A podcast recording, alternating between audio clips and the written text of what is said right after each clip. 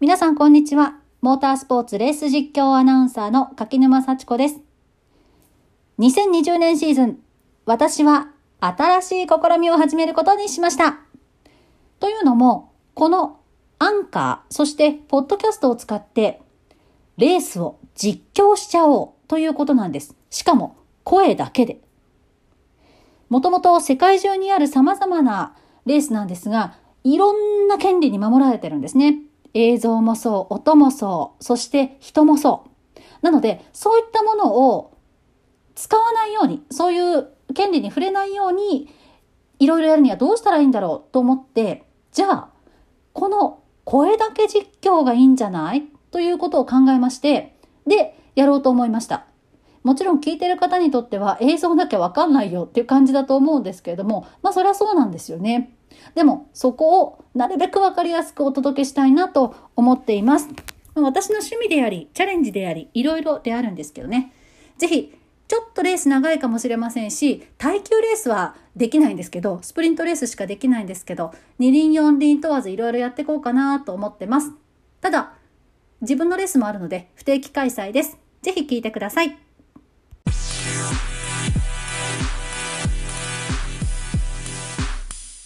シーズンの MotoGP が始まります。2020 MotoGP 世界選手権シリーズ開幕戦。今回も開幕の舞台は中東はカタール、ロサイルインターナショナルサーキットです。今回はですね、モト3クラスの決勝レースの模様をお聞きいただきたいと思います。このカタールなんですけれども、MotoGP の開幕戦になってもう14年連続なんだそうですね。初めて開催されたのは2004年ということなんですけれども、まあ、その後少し間が空きましてね、えー、そこから数えて14年連続という形だそうです。カタールの中のですね砂漠の中にこうポツンとあるようなそんなサーキットなんですね。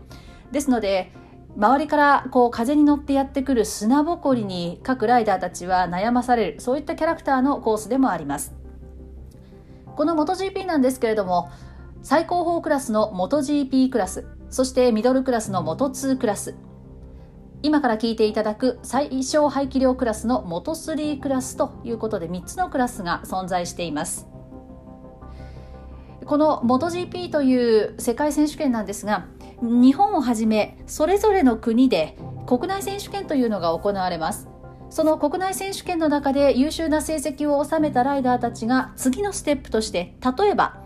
日本を飛び出してアジアで戦うアジアの精鋭たちが集まるラウンドに出ていったりまたはヨーロッパの選手権に出ていったり国内の選手権が強いという国はその国内選手権に他の国からライダーたちが集まってきて切磋琢磨したりということになりましてさらにその中の少数精鋭がこの世界選手権 MotoGP に参戦ができるということでエリート中のエリートがいわゆる集まっている。これが MotoGP のオートバイの世界選手権最高峰ということになるんですね。このモト3クラスはその中でも一番排気量が小さいということもありましてどちらかというとやはり若いライダーたちが最初のステップアップとして入ってくるそういったクラスというふうに位置づけていいと思うんですね。違う見方をすれば小さい頃からしっかりとレースを戦ってきて強さを証明してきて早い段階でこの世界選手権にやってきているというふうに言えると思いますからこちらもですねまた若きエリートたちということになりますよね。そういったライダーたちが今年もですねこのクラスの世界一を目指して戦っていく最初のレースということになります。この最初のレースでなんとですね、前日の予選で見事トップタイム、ポールポジションを獲得したのは日本のライダーでした。鈴木達樹選手という今年6年目のシーズンを迎える、えー、ライダーなんですけれども、今シーズンはですね、実は日本のライダーたちでフル参戦をしているライダーが多分過去一番多いんですよね。多分っていうかもう一番多いんですね。ゼッケン6番をつける山中隆星選手。そして今紹介をしたゼッケン24の鈴木達樹選手。ゼッケン27番の鳥羽海斗選手は実は昨シーズンのこの開幕戦のカタールのレースの優勝ウィナーです。さらにはゼッケン71をつけます佐々木歩夢選手。そしてゼッケン79、2年目の小倉愛選手。今シーズンルーキーで参戦をするゼッケン92、国井祐希選手ということで、なんと6名のライダーが参戦をしているということになります。かつてはですね、日本のライダーたちがこの最小排気量クラスでチャンピオンを取るべく戦うそういったシーンが、えー、80年代そして90年代というところでね見られたわけなんですけれども、えー、長い間えー、なかなかですねその世界の他のエリートライダーたちに食い込んでいくことができませんでして、えー、私たちも早く若いライダーたちが出てこないかなということで待っていたんですがいよいよですね各、まあ、日本のメーカーのねホンダをはじめとしてさまざまなメーカーが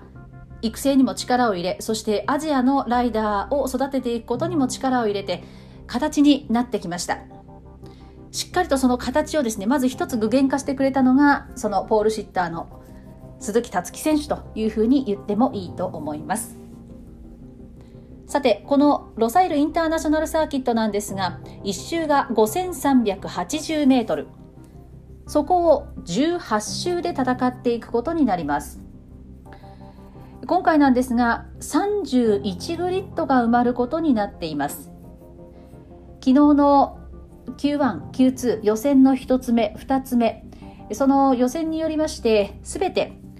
グリッドが決まりましたコーナー数としては16のコーナーがあります。左コーナーが6そして右コーナーが10という形になっています。気温と路面温度をお伝えしておきたいと思いますが今ですね確か25度ぐらいの気温だったのではないかなというふうに記憶しています。そして路面温度は32度ということになっているようですから、まあ、まずまずという感じでしょうかね。まあ、この中東という少し暑い気温の高い国ですからそういう中では、えー、まあいいのかなという感じです。本来だったらもう少し低い方がいいかもしれませんけれども、まあ、贅沢は言えないですしまたですねそのナイトレースということでもともと行われることになってますからちょっとこのカタールのサーキットはですね昼間の気温と夜の気温っていうのが差が大きいんですよね。ですのでもしかしたらこのモト3クラスは決勝レースが始まってそしてチェッカーを受ける段階での気温差また路面温度の差というのがもしかしたら一番大きいかなということも、えー、予想ができますね。どうでしょうか？あ路面温度は34度だということです。そしてこのモト3クラスにはホンダが15台そして KTM が15台。今シーズンはハスクバーナというマシンが2台参戦をしています。今シーズンのルーキーライダーは8名。昨シーズンから引き続き参戦をしているライダーとしてはマシンをですね乗り換えたライダーというのが8名いるという状況になっています、まあ、今シーズン話を聞いた中ではホンダのマシンは少しだけそのマシンにステップアップというかアジャストをしたという話を聞いていますけれども、それと KTM のマシンの方は、まあ、テストの段階からですね、新しいエンジンをちょっと試してみるか、どうしようかということで、そのチームやライダーの中で割れたみたいなんですね。まあ、ただ、その KTM の速さというところも、かなり今シーズンはね、見せていきたいところだと思いますから、さあ、どうなっていきますでしょうか。ただこのロサイルのサーキットというのは、えー、別名といいますかホンダサーキットと言われているくらいホンダのマシンが強いんですね。そのポールポジションを獲得しました鈴木選手もホンダのマシンに乗っています。さてライダーたちの前にいました BMW の、まあ、フラッグシップカーといいますか、えー、マシンがですね最後のコースチェックに出ていきましたね。今シーズンも BMW のフラッグシップカラーをまといました。ブルー赤そして白黒、えー、そういったカラーリングのですね M5 だったと思いますけれども出ていきましたね。ちょっと一回乗ってみたいなというふうに思うんですけれども。さあそして映像の方はトニー・アルボリーノ選手が映ってきました。ゼッケンは14これまで優勝が2回、表彰台は7回、ポールポジションも速さを見せまして5回取っているという状況になっています。あの今シーズン始まる開幕戦というところですから、チームを移籍したライダーももちろん多いわけでしてまず私たちアナウンサーとしてはそのマシンとですねライダーとあとデザインとカラーリングとっていうところを合わせていく作業をするのもこの開幕戦のですね一つ大きな仕事になってくるんですね。さあ今真剣な表情で集中をしてまだヘルメットのバイザーは上がっている状況なんですが鈴木達樹選手の様子が映りました。そして昨シーズンのウィナー開幕ウィナーであります鳥羽海斗選手の姿も今国際映像が映し出しています。この鳥羽選手を映しているというのはもちろんその今話をしました昨シーズンのウィナーだということもあるんですけれども今シーズン鳥羽選手はですねレッドブル KTM アヨというチームに移籍をしましてね。これまで長くホンダで育ってきた、まあ、ホンダのチームでそしてホンダのマシンで育ってきたその鳥羽海斗選手なんですが今シーズンは KTM のマシンに乗り換えての新しい挑戦の1年目ということになっていきます。鳥羽選手なんですけれども今日は少しですね、えー、グリッドの方がちょっと自身の思い通りにはいかなくて12番グリッドからスタートをしていきます。さあスターティンググリッドです。ポールポジションは鈴木達樹選手。2番手ラウル・フェルナンデス選手。3番手アルベルト・アレナス選手。4番グリッドダレン・ビンダー選手。5番グリッド小倉愛選手。6番グリッドジャウメ・マシア選手。7番グリッドアンドレア・ミーニョ選手、8番グリッドデニス・オンジュ選手、9番グリッドジョン・マクフィー選手、10番グリッドアルボリーノ選手、11番グリッドアルコバ選手、12番グリッド日本のトバカイト選手、13番グリッドロドリゴ選手、14番グリッドガリシア選手、15番グリッドはルーキー日本の国井勇輝選手、16番グリッドビエッティ選手、17番グリッド、こちらもですね、ルーキー鳴り物入りです。カルロス・タタイ選手、そして18番グリッドフェナーティ選手、19番グリッドフォッジア選手、20番グリッドサラック選手、21番グリッド日本の佐々木歩夢選手、22番グリッドネパ選手、23番グリッドロッシ選手、24番グリッドピッツォーリ選手、25番グリッドロペス選手、26番グリッドコフラー選手、さあ今、ウォームアップラップ始まりました。27番グリッドは日本の山中琉聖選手、28番グリッドゲイガー選手、29番グリッド、デュパスキュー選手、30番グリッド、ガルシア選手、そして31番グリッドがパウイ選手ということになっています。ちょっとこの最後尾のパウイ選手なんですけれども、もともとは元3クラスを走っていたんですが、一旦元2クラスにステップアップをしましてね、体格も良くなったということもありまして、元2クラスチャレンジをしていたんですが、なかなか、こう、まあ、少し排気量の大きくなったマシンに馴染めずにまたこの元3クラスに戻ってくるという形になりました。ただ、まあ、ここまでの金曜土曜のセッションを見ていても、うん、いまいちちょっと合ってないのかなという感じもいたします。さて各ライダーなんですけれどもウォームアップラップという最後のですねコースを確認する1周に出ていっているんですね。1周が5380メートルということで比較的新しいサーキットでもありますからコース幅もかなり広いんですね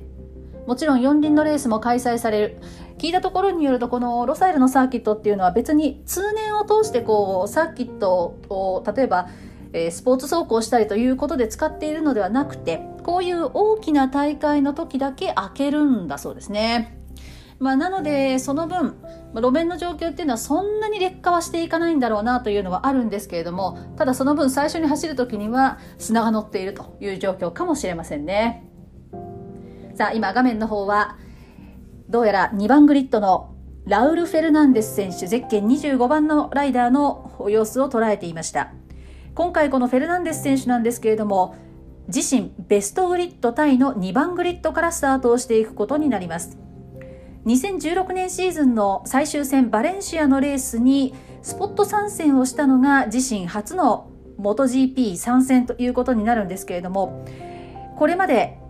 最上位チェッカーは5位ということになってますね。まだ表彰台がない。ただ今回2番グリッドそしてこのウィークを通してかなりパフォーマンスも良かったですから、まあ、もちろん優勝は狙ってくることになるんだろうと思います。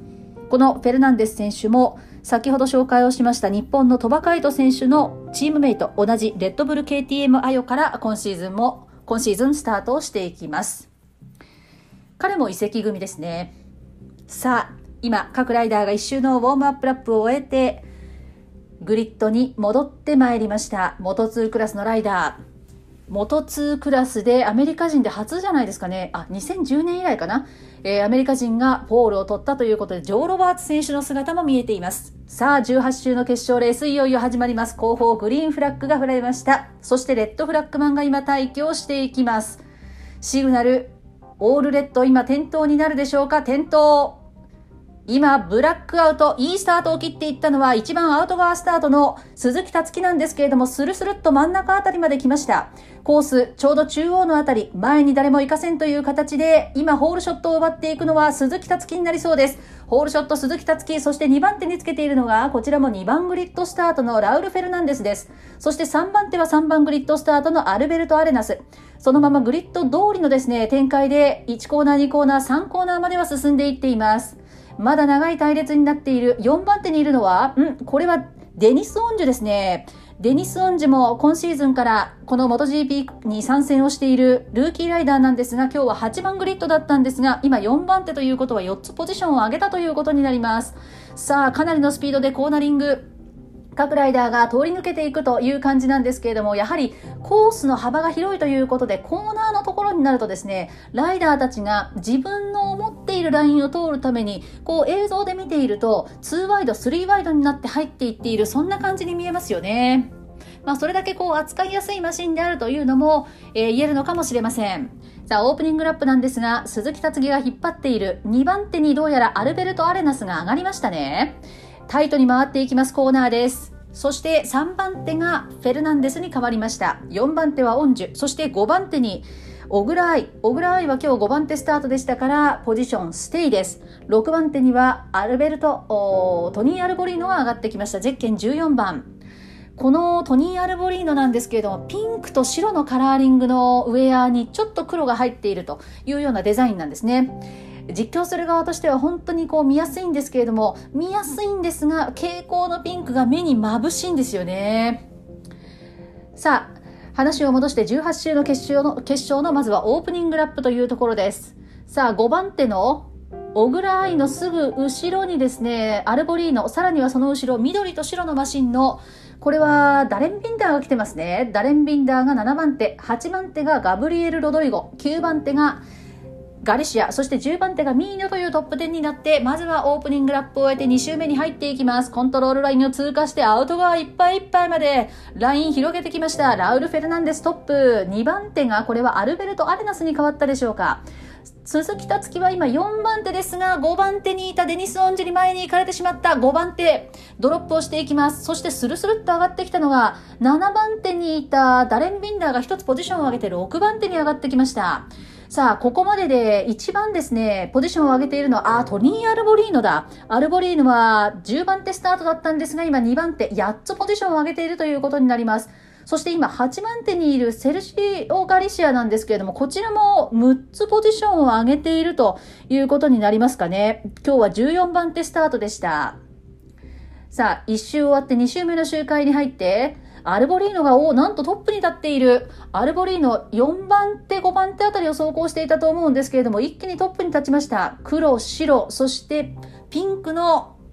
スリートーンかな？あと、蛍光の黄色も入ってるんですね。さあ、フォートーンのそのゼッケン14をつけるアルボリーノが飛ばしている状況です。アルボリーノも昨シーズンの活躍、パフォーマンスを見ていると、しっかりと実力をね、つけてきたライダーの一人というふうに言えると思います。走りの方も比較的安定しているようなそんなイメージなんですけれども、アルボリーノは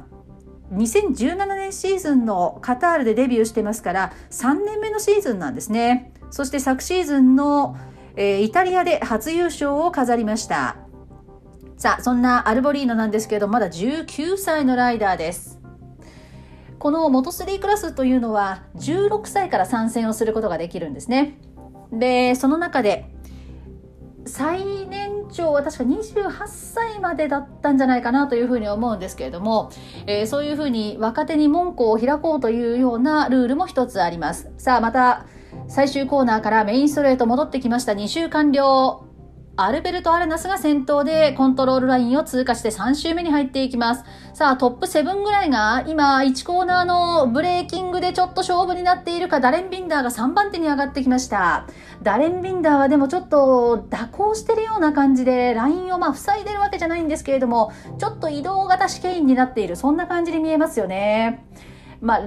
雑なという、まあ、ここで走ってますから雑なわけはないんですけれども、比較的ラフな走りをするなという感じです。そして次の4コーナーのところなんですけれども、ここでもですね、各ライダーが同じように、そのコーナーが例えば右だったら一旦ちょっと左側に振ってから右に倒していくということでね、同じようなマニューバーをこう見せているような状況なんですが、早めにコーナーについていくか、それとも大回りをして外側の立ち上がり重視にしていくかというところがそれぞれライダーのですねえー、好みだったりとかあとはマシンのセットアップのし具合だったりとかそういうところで変わってきます。さあここで今フィリップ・サラックがファステストラップを出しましたね。サラック今12番手です。そしてフィリップ・サラックは今日20番手スタートだったんですが今12番手ということは8つポジションを上げているということになってきます。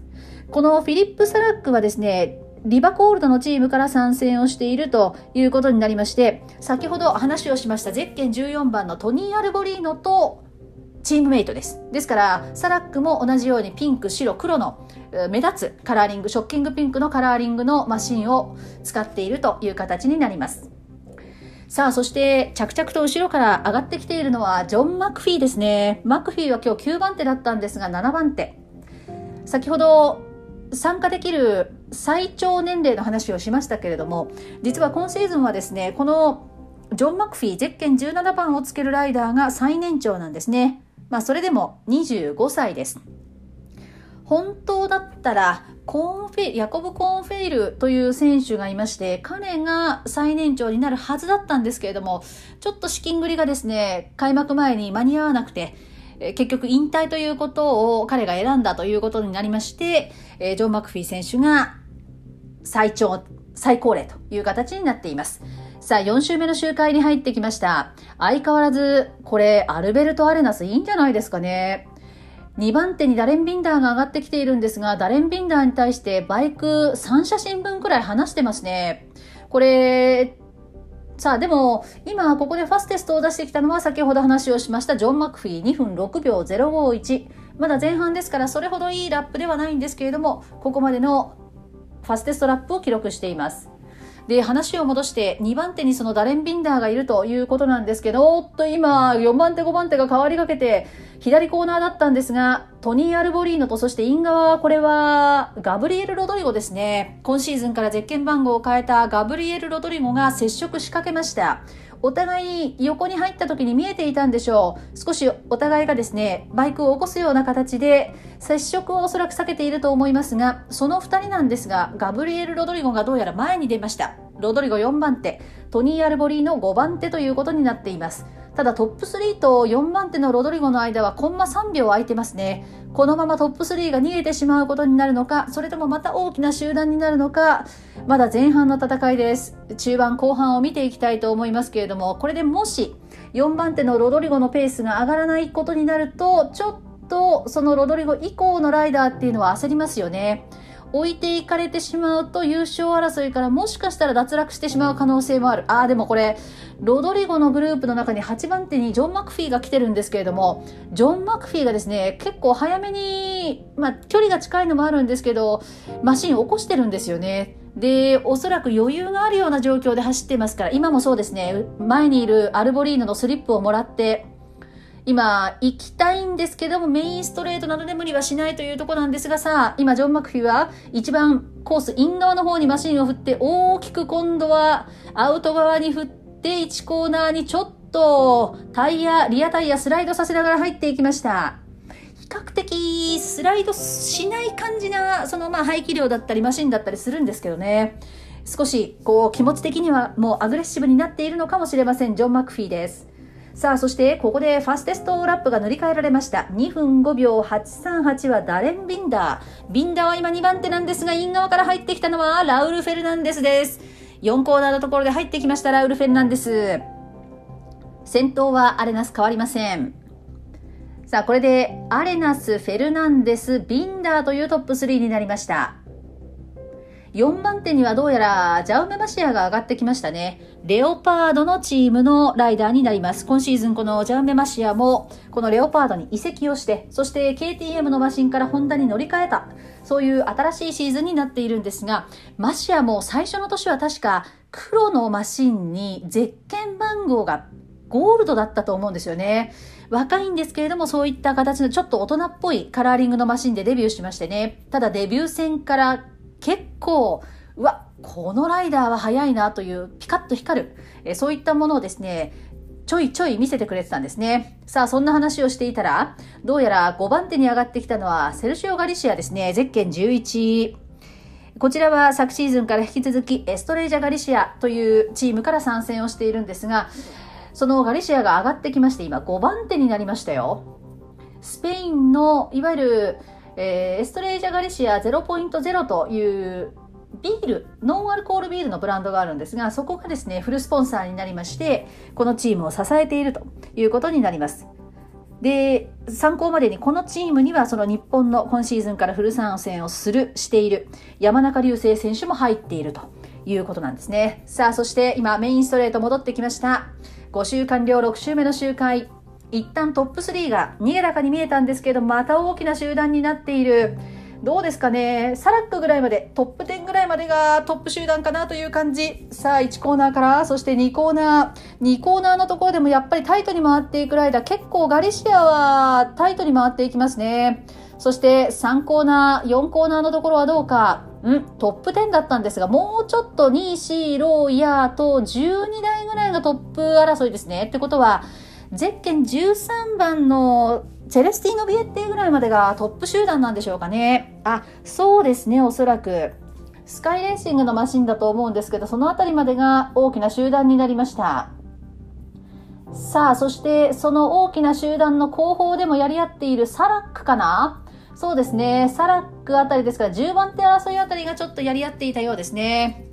さあ、そしてトップのアレナス、そして4番手のガリシアのギャップなんですが、うん、4番手のガリシアの方がコンマ4秒早いラップをこの週は刻んでいる。ってことは、ちょっとアレナスのペースが上がらないんですかね。それによりまして、ガルシアが少し詰めてきている。なので集団がまた大きくなってきているということなのかもしれません。さあ、このままアレナスは逃げていけるのかどうか、2番手にいるラウル・フェルナンデスはどう考えて今後ろにぴったりついているのか、タイヤ1つ分。さあ、今、スタートのリプレイ映像が出ました。ポールシッターの鈴木達樹なんですが、抜群のクラッチミートを見せまして、1コーナーホールショットで飛び込んでいく。そして、もう4ワイド、5ワイドになっていくんですけれども、さあ、今、ホールショットを鈴木が奪っていきました。ああ、でも、フェルナンデスもいいところにいましたね。しっかりと鈴木をフォローしながら、2番手でコースに入っていきました。もう後方のですね、これおそらく25番手あたりだと思うんですけれども、もう本当に誰がどこを走ってるのかという状況になっています。さあ、メインストレート戻ってきました。6周、これで完了。7周目の周回に入っていく。さあ、今映像で捉えているのは、フィリップ・サラックまでなんですけれど、その後ろにですね、ゼッケン7番のマシンがちらっと見えたような気がしたんですけれども、デニス・フォッチアだと思うんですね。こちらもですね、レオパードのマシンなんですが、フォッチアは今日19番手スタートだったんですけれども、上がってきたのかな ?13 番手ぐらいまでは上がって、ああ、来てるんですけど、ちょっとフォッチア、12番手と13番手のフォッチアの間はちょっと空いてますね。ただ、フォッチアの前にこれ山中隆星選手が出たかな？今、エストレージャのマシンだったと思うんですけれども、ちらっと映ってきました。さあ、7周目の周回になっています。7周目の周回のところで鈴木選手がですね、ちょっと序盤スタートは良かったんですけれども、そこからですね、なかなかトップを奪うことはできずに、今ちょうど6番手に位置しています。大きな集団の中にいる。さあ、7コーナーのところではどうか？7コーナーも順位は変わりませんね。綺麗なこう、一列の隊列を組みながらですね、各ライダーがコーナリングをしています。さあ、9コーナーを回って、ここはオーバーテイクポイントの一つです。そして10コーナーは大きな R を刻んでいきます。車速を乗せられる場所になっていく。各、もう同じライダーが同じようなフォームでですね、コーナリングしていきますね。さあ、12コーナーはどうか12コーナーのところも大きく回っていく右コーナーということになります。右右のコーナーで今13コーナーに行っています。そしてそこからもう1回右で14コーナーを立ち上がっていく。さあ、今この7周目のラップでいくとトップ5という感じ、鈴木達樹選手までがトップ集団に変わりそうです。その5台の中でもトップ3とそして4番手争いで割れているかどうか。さあ、16コーナー、最後の16コーナーを立ち上がって最終コーナー、メインストレートへ戻ってきました。一周が5380メートルです。さあ、このメインストレート、長いストレートを使って、3番手にいたセルシオ・ガリシアが2番手にいるフェルナンデスのスリップをもらうか、それとも、イン側から来た、イン側から来た、これはジャウメマシアだ。ジャウメマシアが2番手に上がっていくか、ですが、ちょっと前にいるアレナスのブレーキングに引っかかってしまいました、ジャウメマシア。結局トップには立てず3番手で今折り返していきます。8周目の周回。全18周で戦われていきます。ですから、まだ前半の周回ということにはなっていくんですけれども、1コーナーのところでは結構仕掛けるポイントだったみたいですね。各ライダーがブレーキングのタイミング、そして走るライン、こういったところですね、少しずつ変えながら今アプローチをしていくそういった映像が見て取れました。おっと今鈴木達樹選手なんですがこれ4コーナーあたりだったと思うんですけれどもマシンの挙動が乱れましてそれをですね力でというかこう抑えるようなビクッとするようなあちょっと今もなりましたね。何ですかねこれ砂の影響なのかどうなのかそれともマシンのなんか制御の部分なのかどうなんでしょうか。そして鈴木選手のすぐ後ろなんですけれども、鈴木選手今4番手なんですが、すぐ後ろにですね、セルジオ・ガリシアがついてますね。ちょっと1コーナーのごちゃごちゃっとした先ほどのライン取りのところで少しドロップしたという感じですかね。トップアレナス、2番手フェルナンデス、3番手マシア、4番手鈴木、5番手ガリシア、6番手アルボリーノ、7番手ビンダー、8番手ロドリゴ。そして9番手がアルコバ、10番手がマクフィー、11番手がサラック、12番手のフォッチアはどうですかね？この集団に追いついたかな？どうかな？ちょっと追いついてないかもしれないですね。ああそうですね。今、サラックまでが一つの集団です。そして12番手争いの先頭がデニス・ホッチアということになっているようですね。12番手争いの中には日本の小倉愛もいます。日本のライダーなんですが、今トップは鈴木、そしてその後ろには15番手に小倉、18番手に鳥羽、19番手に佐々木、そして21番手に山中、22番手に国ということになっています。メインストレート戻ってきて8周完了、9周目の周回に入っていきます。これで前半最後の周回という形。1コーナーのところではまたラインが割れていく。そしてラインが割れた中でその空いている場所を狙って各ライダーが1コーナーの場所の取り合いだ。さあ、ラウル・フェルナンデスが今先頭に立ちました。2番手がこれでマシアになりましたか？そうですね。レオパードのマシンですからマシアになっています。3番手が鈴木達樹だ。3番手鈴木。一つポジションを上げました。4番手にリードラップを築いていたアレナス。あっと、今ここでまたアレナスにアウト側に並べら並ばれたんですけれども、鈴木3番手を守りました。さあ、今リプレイ映像が出ます。ターン1のリプレイ映像なんですが、各ライダーがですね、1コーナーのとこ、おー、今、これはどうやらラウル・フェルナンデス選手のブレーキングかなり遅らせて入っていった後に挙動を乱したところの1コーナーという映像だったようですね。アウト側これ1台誰かちょっと外側に行っているライダーがいますよ。どうしましたかねこれもしかしたらアルコバ選手じゃないかなもしかしたらガル、あの、ロドリゴ選手のと同じカラーリングのマシンだったように見えますから、アルコバ選手が落ちていっているんじゃないかなというふうに思います。ただ、今これ13番手にアルコバ選手はいるんですけど、どうでしょうね。戻れたのかな？かもしれませんね。さあ、そしてトップスピードのスタンディングが出てきました。アンドレア・ミーニョがトップ、152キロ。これ、ミーニョは17番手なんですけれども、今日ミーニョ選手何番手スタートだったですかね。そんなによくはなく、あ、7番手スタートか。悪くはなかったんですね。ですが、その7番手スタートから考えると、今17番手ですから、ポジション10落としてしまっているということになります。スタンディング、ミーニョ、マシアというオーダーになっていました。さあ、9周完了、まもなく10周目に入っていきます。さあ、先頭が鈴木達樹に変わっている。鈴木が先頭に立つ。何か今、サインボードに対してうなずくようなアクションをしたような感じも見,、えー、見えましたが、どうだったでしょうか、鈴木達樹。そして1コーナーのところではまた、少し鈴木はですね、これ、アレナスとちょっと当たりかけてマシンを起こしましたね。それによりまして、車速が鈍ったということで、またポジションを落としている。6番手か7番手か、そしてイン側からマクフィーが来ている。マクフィーの前にいると思いますから、7番手、8番手あたりに鈴木はいるでしょうか。さあ、そして、注目のカルロス・タタイもですね、21番手、日本の山中流星をパスして上がってきましたね。国と山中の間にカルロス・タタイはいるということになります。名前がなかなかこう、私たちの中には、その、ない、タタイという名前ですから、昨シーズンからもうデビューしているんですけれども、覚えやすい名前ですよね。さあ、10周目の周回に入っています。先頭はまた変わってゼッケン2番のガブリエル・ロドリゴが入ってきました。お、なんと、先ほど2番手グループの集団にいたデニス・ボッチアが、いつの間にこれ上がってきましたかね ?2 番手に上がってきている。これ、チームメイトのレオパードなんですけれど、ガリシアの方が前にいたと思うんですけれども、あー、でもフォッチアは今10番手ですね。表示が戻りました。10番手です。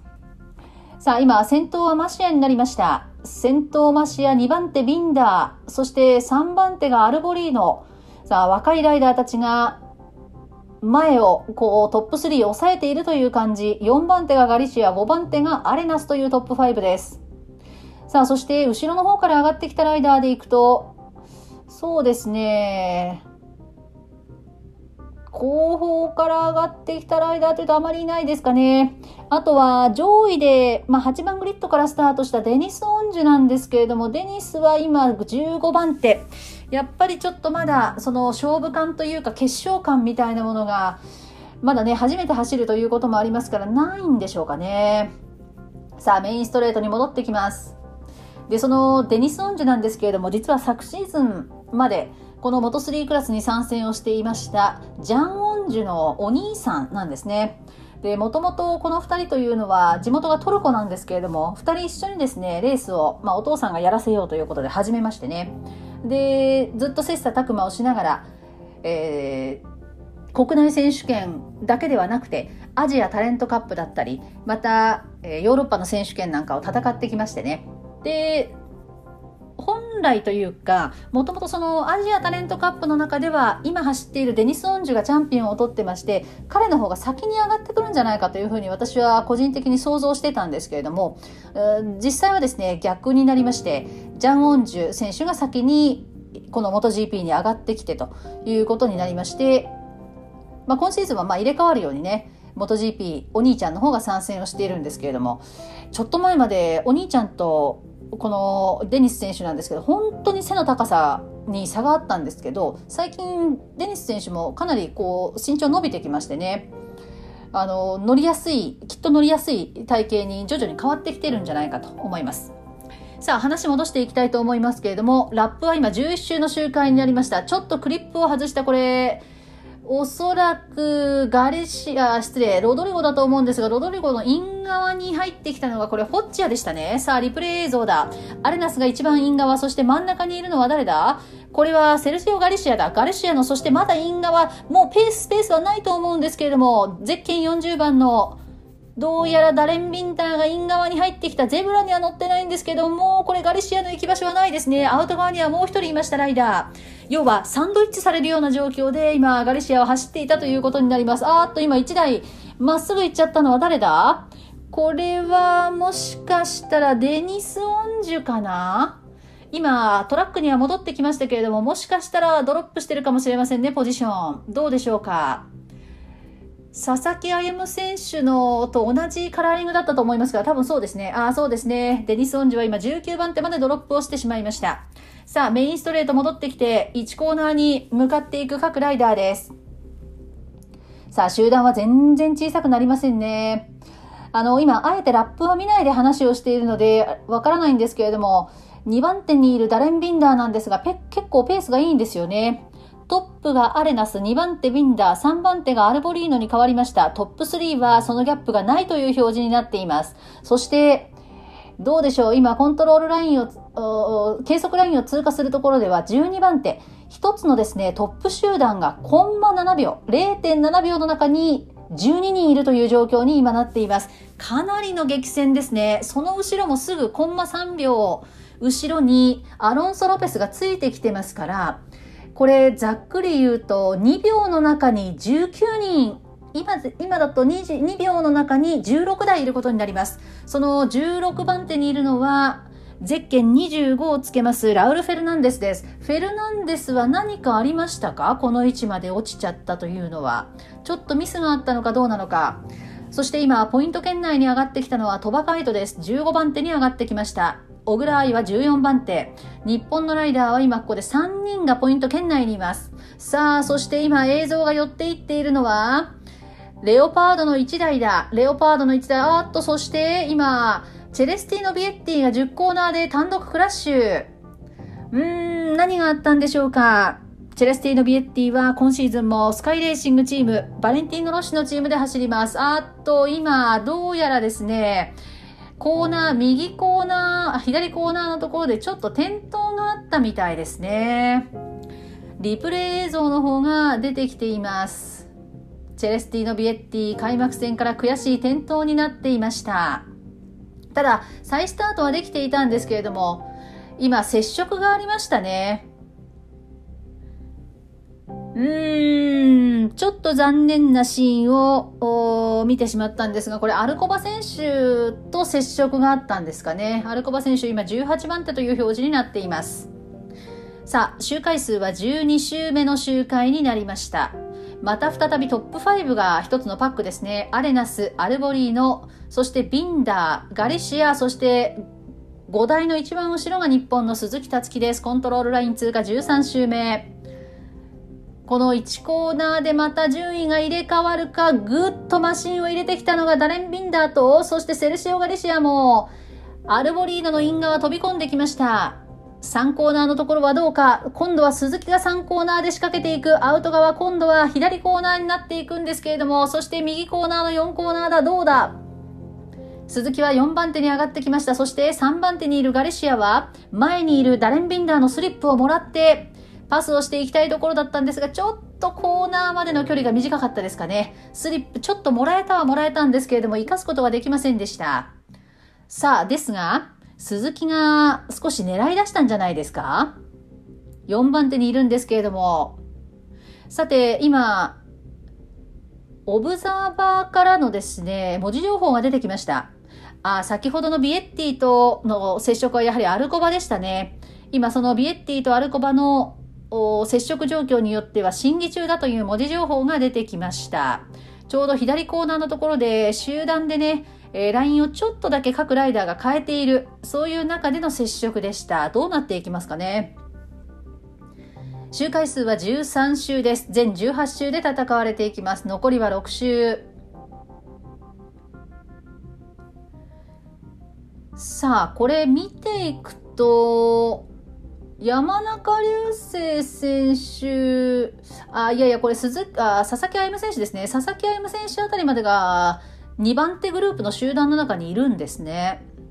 そして19番手のフェナーティ選手からがまた3つ目のグループという感じになっているようです。さあ、そして鈴木達樹が今このトップ集団の中で4番手、3番手にいるグリーンのマシン、ダレン・ビンダーに一瞬襲いかかろうかというシーンを見せたんですけれども、また一旦やめました。さあ、最終コーナーからメインストレート戻ってきている。さあ、いけいけとスタッフが合図を送っているのはゼッケン75、今先頭を走っているアルベルト・アレナスです。でもアレナスもこんなに長いことリードラップ築いたことないと思うんですよね。さあ、2番手に1コーナーのところでは、ピンクのマシン、トニー・アルボリーノが入ってきた。そして3番手、ダレン・ビンダーはそれに引っ張られるように真ん中に誰も入れないぞという走りをしているんですが、イン側が空いてしまった。ちょっと今、アルボリーノに気を取られている間にですね、鈴木竜生にイン側を行かせてしまいました。さあ、鈴木は3番手ダッシュに成功です。そして今度はダレン・ビンダーは、後ろからは今度ジョン・マクフィーが来てますよ。ベテランのジョン・マクフィーが今5番手に上がってきている。残りは5周です。14周目の周回になっています。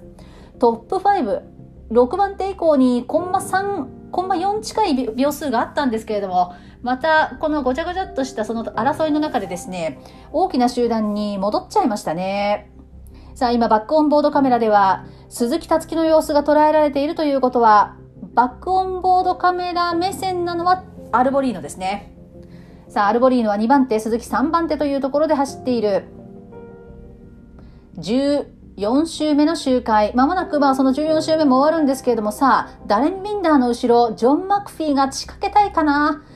ダレン・ビンダーに対してちょっとアプローチをしていますよ。もうぴったりついている。ギリギリこれブレーキング、お互いにですね、息が合わないと入って、もうちょっと接触しちゃおうかという、接触しちゃうんじゃないかというぐらいの近さのところを走っている。これ、マクフィーのペースがいいんですね、多分ね。で、マクフィーは前にいるダレン・ビンダーのインが開いたら飛び込みたいんですけれども、飛び込むまでは開かないんですよね。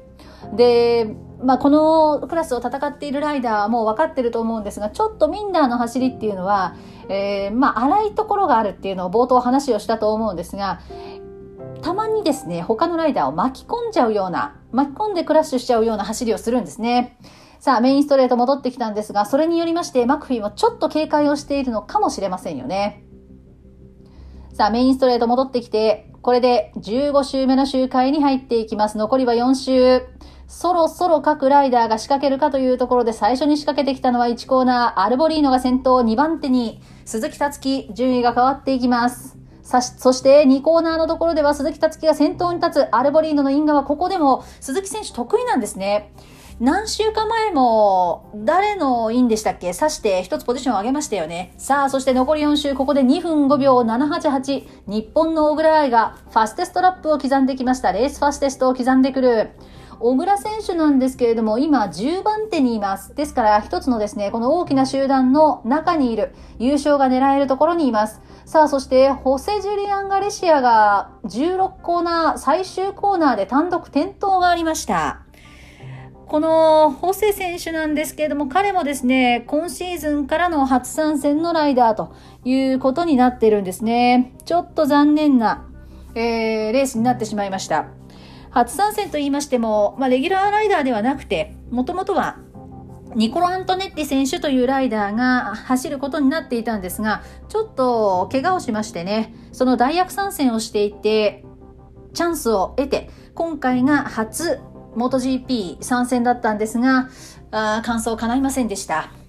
さあ、そして先頭争いなんですが、鈴木達樹が先頭、2番手に、お、ジョン・マクフィーが上がってきました。やっとダレン・ビンダーを捉えたんですね。ただそのジョン・マクフィーの後ろには3番手、ダレン・ビンダーがついている。鈴木、ジョン・マクフィー、ダレン・ビンダー、そしてアルボリーノ、ロドリゴ、アレナス、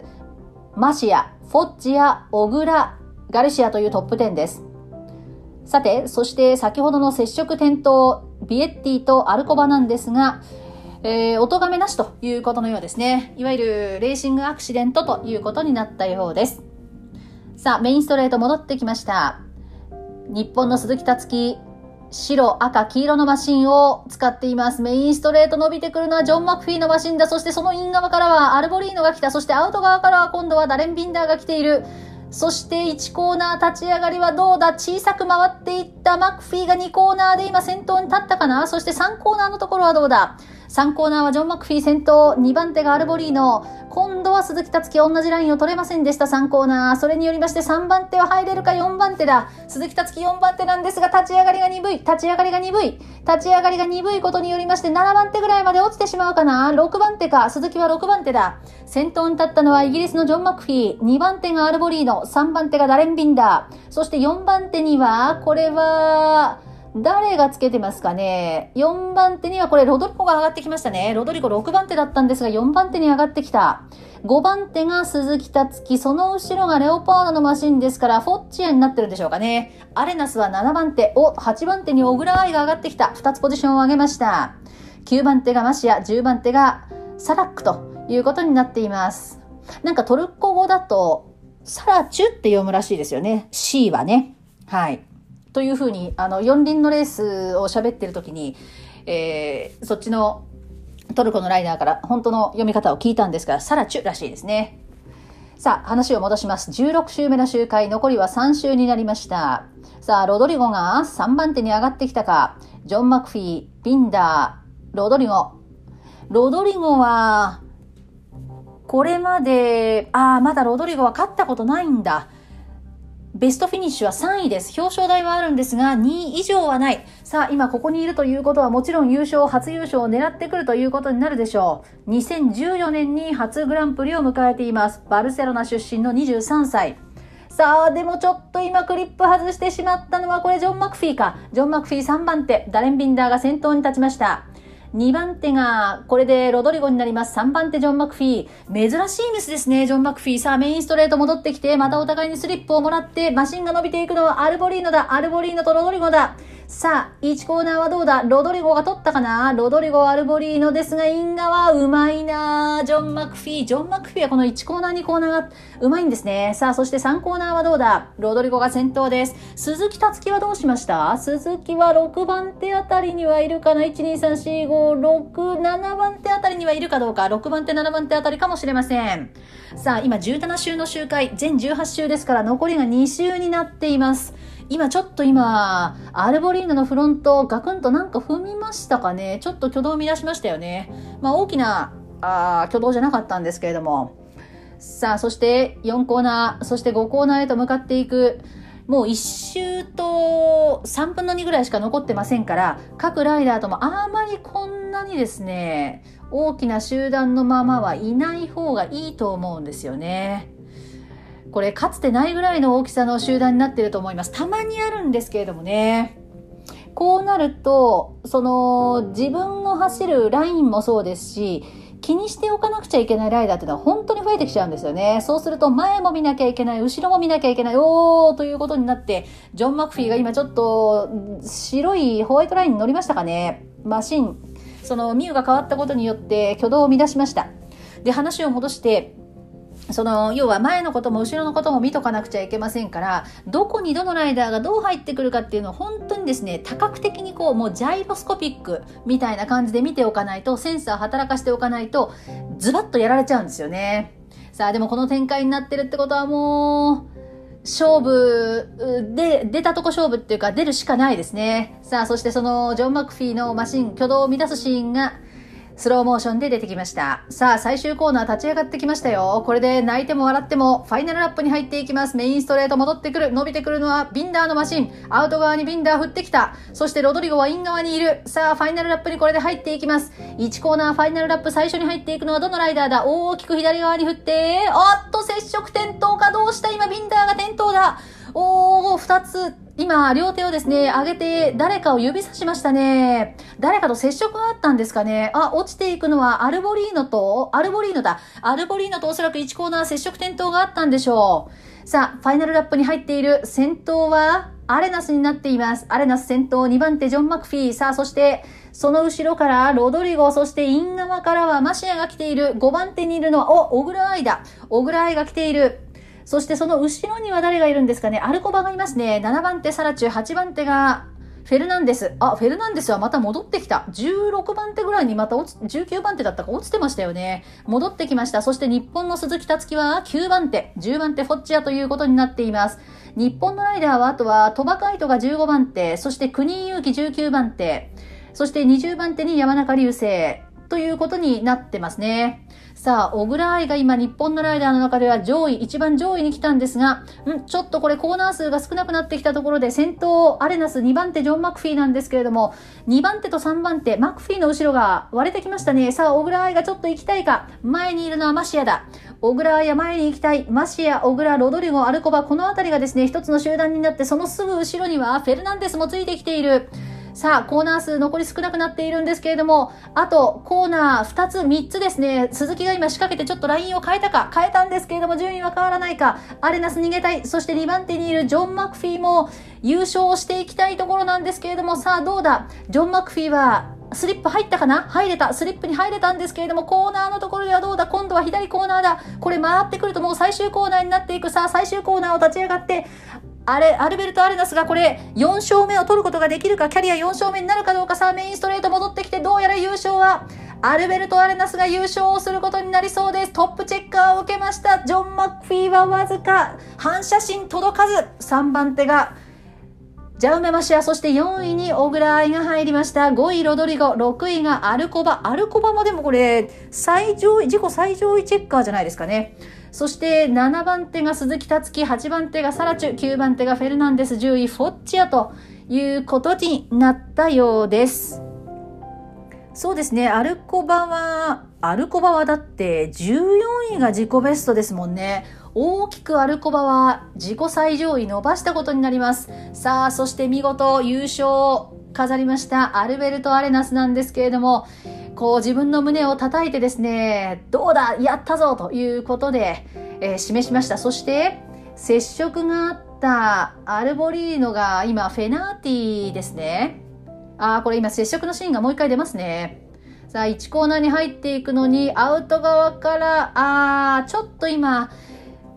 これ前にですね、アルボリーノがいて、その後ろにちょうどビンダーがいてですね、